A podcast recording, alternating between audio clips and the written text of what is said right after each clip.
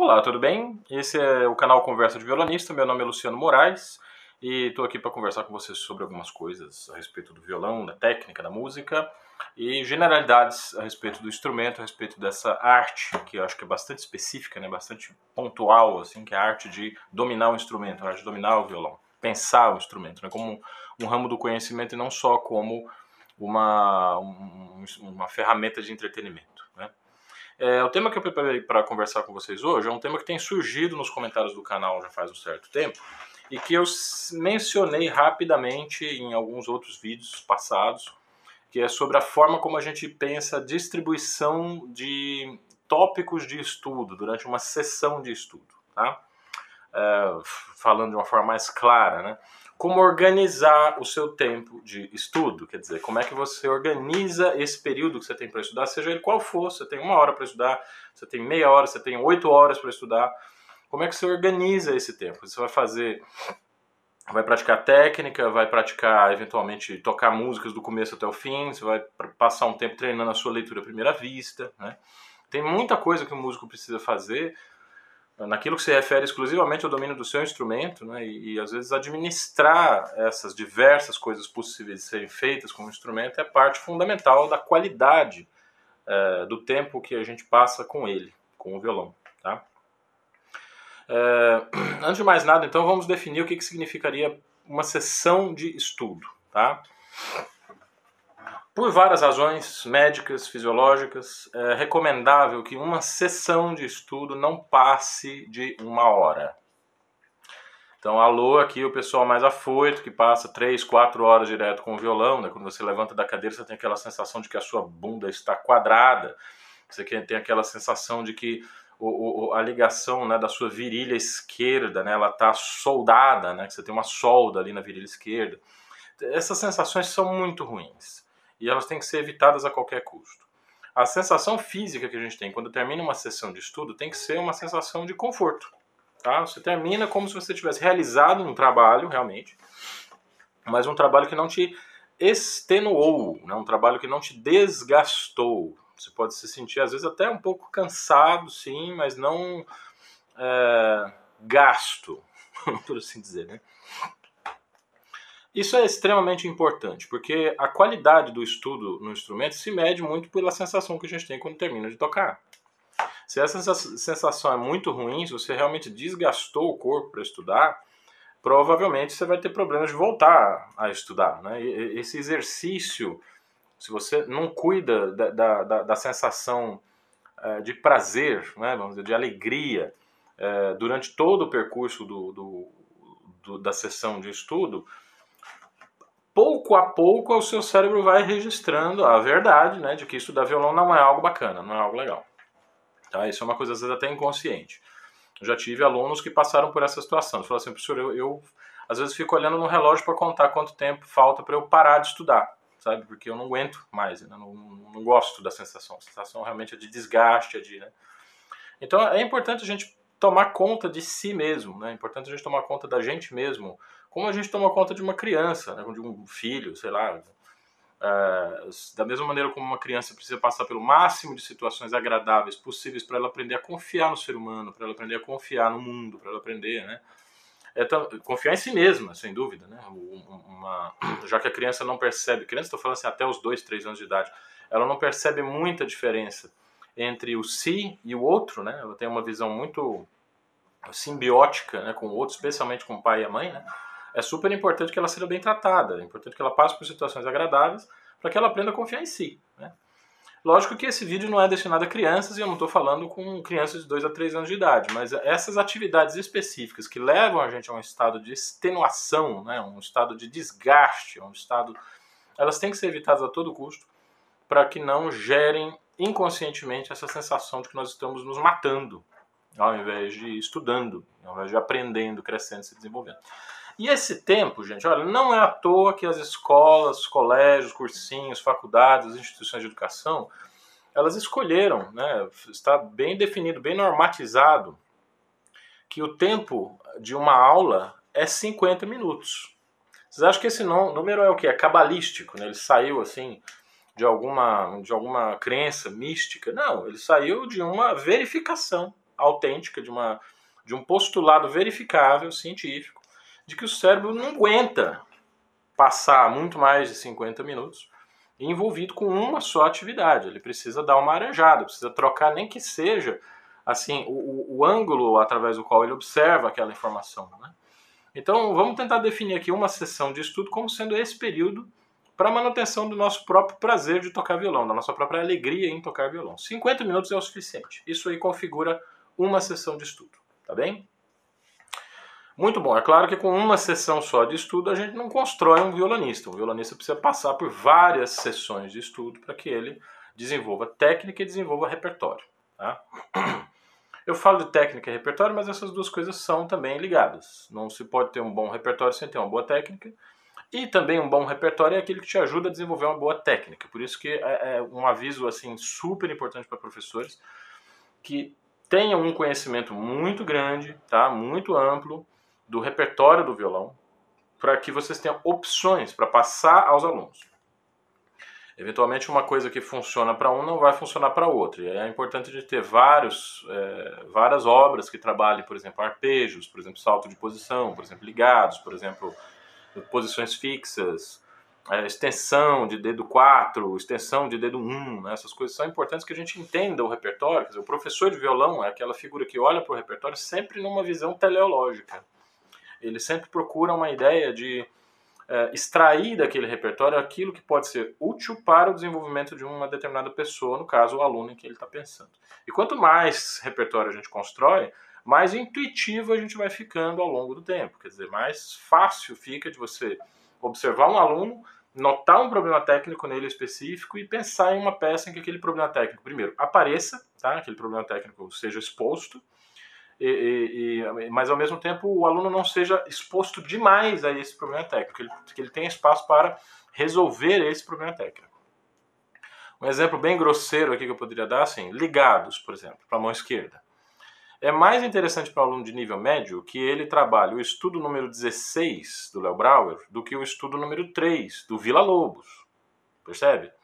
O estudo 3 é um estudo para ligados, embora na partitura esteja definido que ele é um estudo de arpejos. É verdade, o elemento musical que está em jogo ali é o arpejo. Mas esses arpejos são, é, vamos dizer assim, sempre tem uma sensível para cada uma das notas do arpejo. Né? Então, por exemplo, ele faz aqui o, o arpejo de Ré maior. Ele faz simplesmente isso. É, perdão da afinação, comecei a gravar um vídeo e desafinou tudo. Mas antes de cada uma dessas notas do arpejo, tem uma sensível.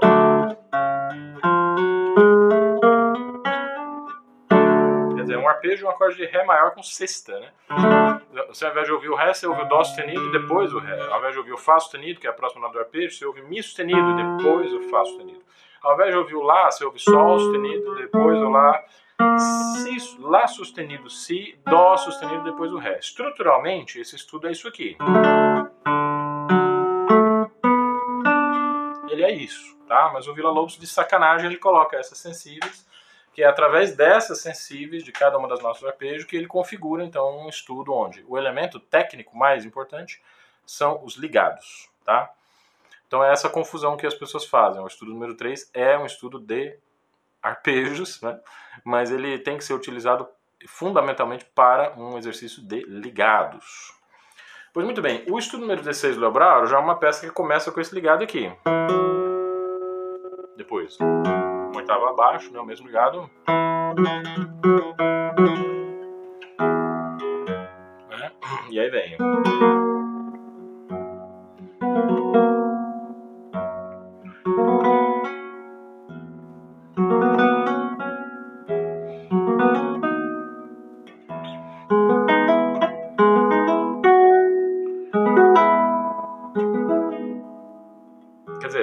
Todas as passagens, todos os compassos desse estudo vão pedir de alguma maneira que o aluno efetue algum tipo de ligado, geralmente ligados mistos, né, o ligado ascendente ou ligado descendente.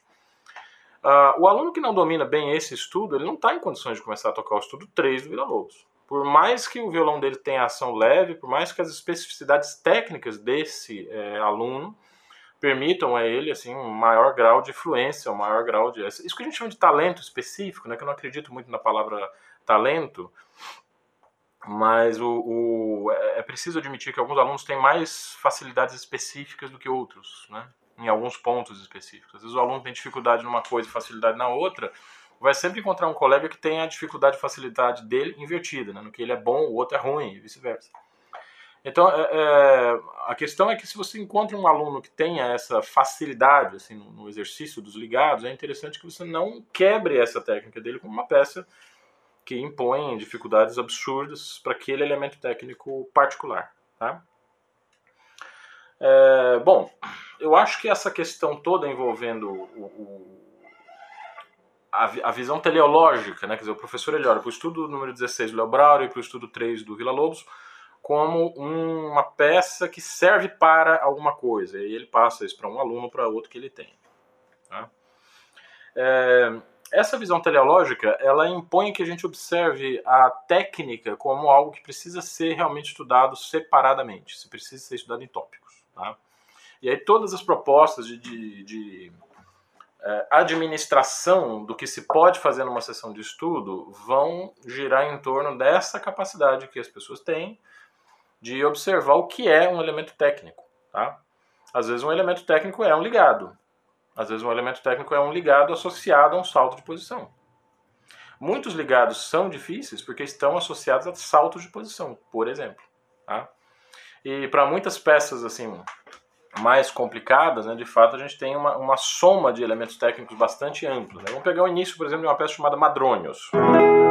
Ela começa com esse acorde de Mi maior, né, que pode ser tocado tanto com o polegar nas seis cordas quanto com, com, essa, com essa médio, indicador, indicador médio anular nas primas e polegar deslizando pelos baixos, como pode ser tocado pelo polegar em todas. Eu prefiro essa solução, inclusive. Depois vem uma seção de notas repetidas. Ah, logo depois dessas notas repetidas, um acorde. Daí vem outra seção de notas repetidas. Com, estou chamando de seção, mas talvez o termo não seja muito adequado, tá? É uma passagem simplesmente de notas repetidas com baixo acrescentado. Essa mudança que vocês estão vendo aí no vídeo, na mão esquerda, é uma mudança extremamente complicada porque ela exige a manutenção de uma meia pestana com o dedo 1, o dedo 2 em posição de extensão, e o dedo 3 e 4 vai fazer um, um procedimento que para nós é muito complexo, que é de inversão.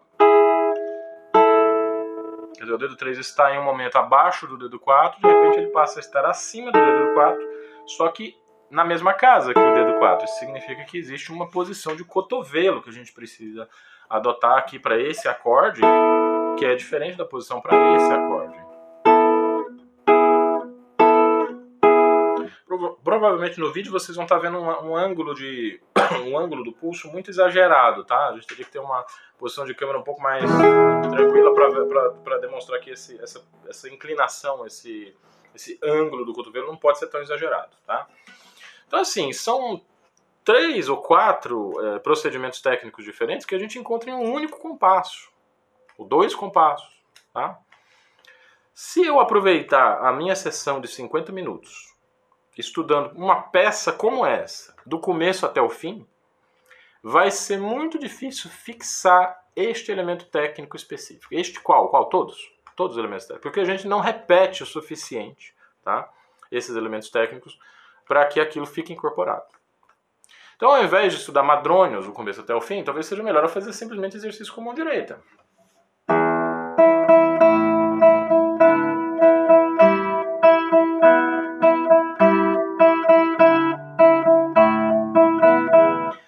que num caso eu tenho ação conjunta do polegar com o médio. Do, do, do... E no outro caso eu tenho ação conjunta do indicador com o polegar. Primeiro dedo que foi acionado é o dedo que vai agir no, no, no, porque temos assim tempo fraco tempo forte né? o dedo que toca a nota do tempo fraco vai ser o mesmo dedo que vai entrar em ação no tempo forte isso exige de mim dois tipos de toques diferentes para o dedo que está no tempo fraco e que vai cair no tempo forte. Eu tenho que ter um, uma, um som leve, né? um som que seja um som de anacruse. Tá? Depois vocês vejam aí no, no, nos dicionários né, o que, que significa a palavra anacruse. A nota do tempo fraco precisa soar leve o suficiente para que dê margem a uma nota mais pesada no, na parte forte do tempo. Então, ao invés de eu ter. Eu tenho. Né? dizer, a terceira nota sempre tem que ser um pouco mais sonora.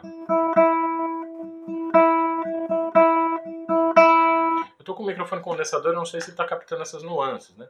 Mas isso, o violonista precisa aprender a fazer isso tanto com indicador, médio indicador, né, que o indicador toca na primeira nota mais leve e a segunda, a terceira nota, na verdade, a segunda que ele toca, né, mais pesada. E o médio ataca, o, o, acontece a mesma coisa com o médio no tempo seguinte. Então, o primeiro tempo, a primeira, a primeira nota do médio tem que ser leve, a segunda um pouco maior com o indicador, com o médio um pouco mais, um pouco mais forte, um pouco mais sonoro, para que a gente tenha esse balanço do ritmo que é tão característico do ritmo do fandango. Madrônios é um fandango, é uma peça que está escrita no ritmo de fandango. Né? Tan, tita, tan, tita, tá, né? não, podemos, não podemos esperar que essas notas soem exatamente do mesmo jeito. Ora, tocar uma nota um pouquinho mais sonora com o polegar junto não é a mesma coisa que tocar uma nota um pouco mais sonora só com a ação de indicador e médio. Então isso significa que a gente precisa primeiro fazer um treino com o indicador e médio para conseguir extrair de qualquer desses dois dedos o equilíbrio dinâmico que é necessário é, ter, né, que é necessário desenvolver, para que essas notas soem com o balanço que seja necessário. Então, a gente bola, por exemplo, um exercício que não tem muito a ver com a peça do Madrões, mas vai levar a gente a dominar aquele elemento técnico.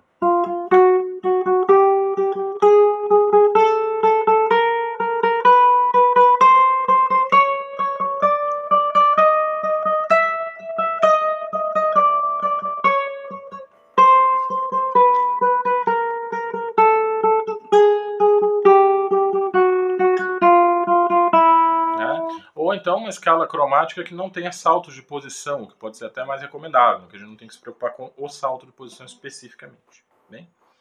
E depois fazer isso com o polegar, por exemplo, apoiando na, na numa corda vizinha, o polegar tocando notas quando cai o tempo, né? É, a, numa corda vizinha, aquela que o indicador e médio estão trabalhando.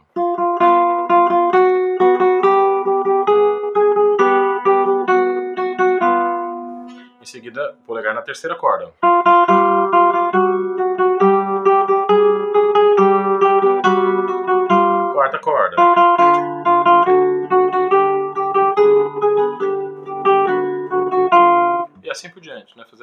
Quinta, sexta, procurando sempre uma sensação de conforto, tá? Porque Madrônios é uma peça que começa já com essa distância, é a maior possível no violão. É, já, já começa com o polegar na sexta corda o indicador de médio tocando na primeira. Tá? Mas você pode me falar assim, Luciano, mas não é melhor eu treinar logo de cara, já na sexta corda, né? Pra ficar. Tentem fazer isso. Tentem, tentem. O mundo é grande, a gente tem tempo, tá? Tentem fazer isso. Tentem abordar a dificuldade técnica de uma peça do jeito que ela está escrita na partitura. O tempo de assimilação daquela dificuldade técnica é muito maior do que se você elabora esses exercícios que conduzem gradualmente a dificuldade técnica, de um elemento muito simples até o elemento final, que é a forma como a peça foi escrita. Tá? Por que isso? Porque a gente parte de um, de um aparato, de um vocabulário técnico conhecido, de um vocabulário técnico que é natural, de um vocabulário técnico que é considerado fácil para nós, enquanto organismo, enquanto corpo, enquanto técnica. A ideia é a gente tentar expandir esses limites técnicos, mas sempre dentro daquilo que é considerado confortável. Tá? Qualquer trabalho com o violão que é considerado desconfortável vai ser lido pelo cérebro, lembre disso, no começo do vídeo falei disso, que é como algo, uma atividade desagradável, uma atividade de risco que precisa ser evitada a qualquer custo. E o cérebro, às vezes, tem razão, tá? As, as doenças ocupacionais de que os violonistas são vítimas, frequentemente, né? Tem um estudo que está sendo conduzido pela Unifesp sobre distonia focal, né, que, que chega à conclusão de que os violonistas têm aí 15% mais chance de, de desenvolver distonia focal do que os outros instrumentistas, tá? Essas doenças ocasionais, ocupacionais, né, elas acontecem muito por, por falta dessa vigilância, da gente entender como o corpo da gente está sentindo, está reagindo àquilo que a gente está fazendo. Tá? Então é importante tentar afastar completamente essa ideia de cansaço, tá, de desgaste, e procurar estudar sempre dentro daquilo que a gente consegue fazer naturalmente. Significa que a gente não deva fazer esforço para atingir um determinado elemento técnico? Significa a ideia de esforço ela tem que ser evitada a todo custo. É, é possível a gente trabalhar com a ideia de empenho, mas o empenho é muito diferente de esforço. Basta só você pensar numa, numa, numa comparação assim, com outras áreas. Né? Você vê, por exemplo, um, um esportista que está trabalhando, que ele está trabalhando empenhado em um determinado movimento, em uma determinada, uma determinada ação. Você pensa no Guga. Não sei se é da geração de vocês, né? Mas pelo menos na minha, na minha época de garoto ele era um, um orgulho brasileiro, assim, um grande tenista. Né? O que se via nele era realmente uma atitude de empenho. Né? Ele estava ali concentrado, focado no que ele tinha que fazer. Mas não era um sujeito tenso, né? Era interessante que a gente via que os movimentos dele, apesar daquele gritinho que ele dava, né? Sempre que ele, que ele batia, que ele dava uma raquetada na bola, né? É, é, é, aquele som que os tenistas provavelmente, na maioria dos casos, né, pelo menos, assim, muitos tenistas produzem esse som com a voz, né? É um som de uma concentração muito grande de ar que, que é liberado de uma vez só com aquele movimento que está sendo efetuado, tá? Mas ele, esse movimento ele tem muito pouco de esforço. Ele tem algo de empenho, tá? Talvez vocês quiserem pensar na diferença entre empenho e esforço, pensar na diferença de grau, tá? O esforço é aquilo que vai desgastar você no médio prazo, no longo prazo. E o empenho é aquilo que você pode continuar fazendo, pode continuar exercendo durante todo o período de uma sessão de estudo, tá? É, muito bem. Qual é o mínimo de tempo necessário para estudar violão? Essa é uma questão muito complicada, porque envolve vários fatores, inclusive fatores pessoais, né, das condições individuais de cada violonista para distribuir o seu tempo entre o estudo do violão e as várias coisas que são necessárias que sejam feitas, inclusive para garantir que a gente tenha aquele tempo para estudar o instrumento. Né? Mas a Anthony Gleese, ou Gleise, não sei como é que pronuncia o nome do sujeito, ele faz uma, uma declaração bastante, bastante peremptória, né? Assim, ele faz uma, uma, uma, declaração bastante clara, bastante assertiva, que o, qualquer método que, é, que você adote do, por um período de menos de três horas de estudo, ele não vai atingir os objetivos propostos. Né? Então, realmente, a atividade de violonista, a atividade de músico, ela tem que ser prioritária. O, o violonista precisa precisa ter reservado no seu tempo, no seu dia, um período aí de 3 a 4 horas. Para estudar 3 horas, a gente tem que ter 4 horas livres. Essa é a verdade.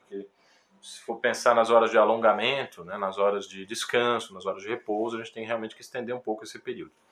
Então, assim, 3 a 4 horas, 3 horas nos piores dias, 4 horas nos dias normais, 5 horas nos bons dias, 6 horas, aí a gente já começa a se aproximar aí daquele período que não. Mais que 6 horas, a gente já começa a perder em qualidade de estudo.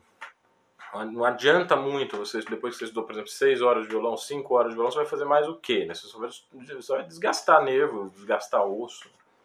Aí é mais interessante a gente se preocupar com o estudo da teoria musical, da percepção auditiva, dá uma olhada no livro de harmonia, sabe? Os violonistas são um povo que não, não liga muito para esses elementos, assim, né? a, a, história da música, né? Os violonistas não sabem muito da história da música. Você vai conversar com um violinista, com um trompetista, um trompetista talvez não, mas um pianista, ou um maestro, uma pessoa que está se preparando para ser regente de orquestra, alguém que está estudando composição musical, né? a gente vê que a cultura musical dos violonistas ela pode ser bastante acomodada. Não é porque a gente é pior do que os outros, não. É simplesmente porque no nosso dia a dia não tem demanda para isso. Essa é a verdade. Um músico de orquestra, ele não tem emprego se ele não tiver uma leitura à primeira vista muito boa. A, a rapidez né, da leitura à primeira vista a infalibilidade da leitura à primeira vista é um critério de contratação. Eu não me lembro de ter sido consultado por algum colega, por algum amigo ou por algum aluno, assim, se eu tenho uma leitura à primeira vista boa, para que, eu, que esse amigo, colega ou aluno me, me elegesse como um possível colaborador, um possível é, uma pessoa que trabalhe com ele. Porque normalmente os trabalhos que nós pegamos são muito espaçados, eles têm bastante tempo. Ah, vai tocar essa peça em um tal festival daqui a três, quatro meses. Então a gente não tem a necessidade de ler rapidamente aquela peça e apresentar já uma interpretação musical suficiente a partir de uma leitura, né? Mas é, é, importante que a gente entenda o seguinte: se nós não temos uma boa leitura à primeira vista, o nosso contato com o repertório também tende a ser mais limitado. Eu não falei no começo desse vídeo, que no começo que mais pelo meio do vídeo, né? Eu não falei que o, os professores precisam ter uma visão de repertório muito ampla para que a gente tenha várias peças com os mesmos problemas técnicos e musicais, né? É, para passar para vários alunos que tem, obrigatoriamente vão ter perfis diferentes. Então, como que um professor vai ter uma boa visão, uma visão ampla o suficiente do repertório se ele tem uma leitura à primeira vista sofrível? Se ele sofre para ler à primeira vista? Se ele tem que catar milho, assim, essa bolinha, onde que é, como é que é esse acorde? Se ele não tem um solfejo rítmico muito bom. A, a, ausência de uma boa leitura à primeira vista é algo que atrapalha a gente, assim, no, dia a dia da nossa profissão, muito embora nós não sejamos exigidos institucionalmente a isso, nós violonistas, eu digo. Então eu acho interessante que a gente aproveite o nosso tempo de estudo durante o dia, né? é, tentando é, suprir essas lacunas, né? tentando preencher essas lacunas de formação. E isso nem sempre é feito com o violão na mão. E com certeza essas lacunas vão é, ajudar a gente a ser melhores violonistas. Tá? Ler um livro, sabe? Sei lá, como é que se pode ser artista sem conhecer muito bem a literatura, né? que é a base, praticamente, todos os artistas mencionam a literatura como a base daquilo que a gente considera como, como que é ser artista porque é a arte da linguagem, entende? É a arte da, é a arte da construção de metáforas, é a arte da construção de narrativas, é a arte da concatenação de fatos específicos sobre um determinado tema, é a arte da, da imaginação, né? Então, a gente imaginar que nós vamos ser artistas sem conhecer a linguagem das outras artes é realmente uma, uma falta de informação. A gente precisa, sim, conhecer o cinema, conhecer a literatura, conhecer a escultura, a pintura, né? a gente tem que ter é, todas essas múltiplas possibilidades é, de fazer arte, o violonista precisa estar bem atualizado em relação a essas. E esse, é um tipo de atuação, vamos dizer assim, que escapa um pouco daquele daquela lida cotidiana ali com o instrumento na mão, o tempo inteiro com o instrumento na mão, tá? É isso que eu tinha para dizer e uh, uh, para fechar, né, para fechar a nossa conversa de hoje, Queria lembrar vocês assim que tudo que é dito aqui não está sendo colocado para substituir a vivência de vocês como professores, tá? Eu acho que se tem uma coisa que é bonita no aprendizado musical é a ideia da convivência. Então, conviver. É, é, é, a convivência é o grande palco, né, é o grande território, vamos dizer, que permite a criação de arte e da, de toda a cultura, de um modo geral. É, tem coisas que a gente não tem como passar nem presencialmente, né? tem coisas que a gente precisa aprender e a gente só pode ensinar através de produções artísticas. Então é necessário ir a concertos, mas não é só ir a concertos, é também conversar com gente que a gente confia sobre aquele concerto que a gente foi. É necessário tocar o instrumento, mas também é necessário tocar junto com outras pessoas. Então é necessário ter um tempo ali no nosso estudo diário do instrumento para nos dedicarmos à música de câmara, né, por exemplo. Está na fila aí um vídeo a respeito da importância da música de câmara para o desenvolvimento dos estudantes. Ah, eu sou um camerista, eu tenho um trio, trio elipsoidal, tem um canal também, a gente está colocando com alguma frequência ali alguns vídeos do nosso trabalho. E logo, logo deve sair aqui um, um, um, vídeo a respeito disso, da importância da prática da música de câmara, tá? E assim, como deve ter ficado claro ao longo desse vídeo, a forma de você distribuir técnica, música, os, os, elementos técnicos principais, como que você organiza o seu tempo de estudo, é uma coisa que pode variar bastante conforme o grau de desenvolvimento que você está, o tempo de trabalho que você tem e aquilo que você deseja atingir. Se nós temos colegas mais velhos, se nós temos professores que estão vendo como que a gente está tocando e ajudam a gente a descobrir como é que a gente está funcionando naquele momento, eu acho mais fácil chegar a uma conclusão, né? A respeito de qual organização de tempo nós vamos seguir, por exemplo, durante aquela semana. Na outra semana vamos seguir uma outra organização de tempo. Por exemplo, nessa primeira semana a pessoa vai estudar mais arpejos do que escalas. Na, na outra semana ela inverte essa relação, estuda mais escalas do que arpejos, tá?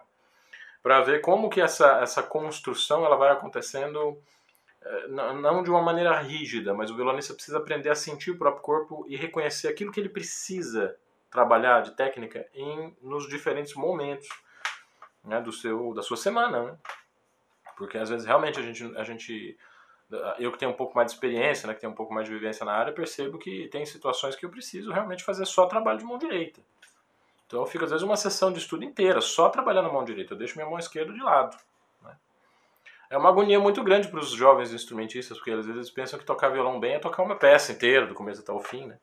E assim, tem um momento disso acontecer, mas é preciso ter um pouco de paciência, botar o pé no freio e trabalhar com mais detalhes, elementos técnicos que, é, que precisem de mais atenção. E para isso é importante esse autoconhecimento, né, que a gente consegue desenvolver no contato com o outro. A gente se conhece bem quando a gente entra em contato com o outro, com situações onde há outra pessoa a quem a gente tem que prestar respeito, a gente tem que escutar, a gente tem que compreender essa outra pessoa. Né? Então, por isso, a relação presencial, a relação professor-aluno, a relação de comunidade é tão importante para o desenvolvimento musical, não só dos violonistas, mas de qualquer músico que você. Né, qualquer músico precisa de uma comunidade de, um, de uma convivência em grupo. Tá bem? É isso, tá? Muito obrigado pela, pela atenção de vocês. Dá uma curtida, compartilha esse vídeo aí para quem achar que tenha interesse. E até o próximo Conversa de Violonista.